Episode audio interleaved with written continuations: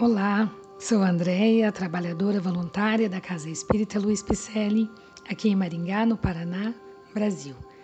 Hoje estou fazendo a leitura do livro Pão Nosso, que é o segundo livro da coleção Fonte Viva, ditado por Emmanuel e psicografado por Francisco Xavier.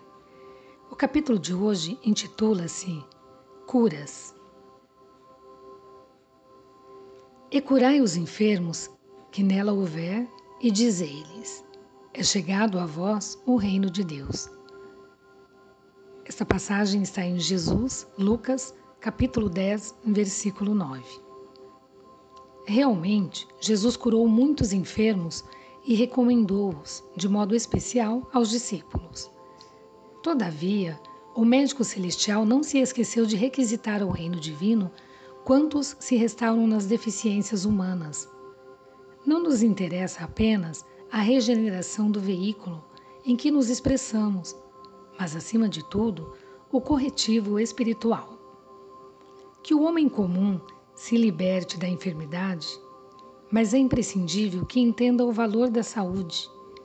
Existe, porém, tanta dificuldade para compreendermos a lição oculta da moléstia no corpo, quanta se verifica em assimilarmos o apelo ao trabalho santificante que nos é endereçado pelo equilíbrio orgânico.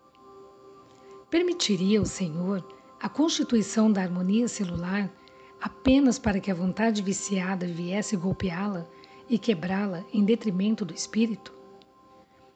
O enfermo pretenderá o reajustamento das energias vitais. Entretanto, cabe-lhe conhecer a prudência e o valor dos elementos colocados à sua disposição na experiência edificante da Terra. Há criaturas doentes que lastimam a retenção no leito e choram aflitas, não porque desejem renovar concepções acerca dos sagrados fundamentos da vida, mas por se sentirem impossibilitadas de prolongar os próprios desatinos. É sempre útil curar os enfermos, quando haja permissão de ordem superior para isto.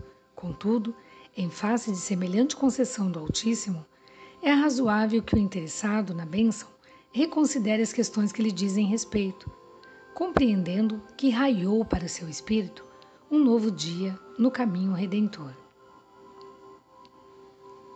Bem, os nossos podcasts são leituras das mensagens da doutrina espírita para assim entendermos o Espiritismo redivivo. Elas são ditadas pelos espíritos e codificadas por Allan Kardec. Outras são psicografadas por médiums de renome, sempre nos trazendo uma doutrina reveladora e libertadora. Agradecemos a sua presença e esperamos que você tenha gostado.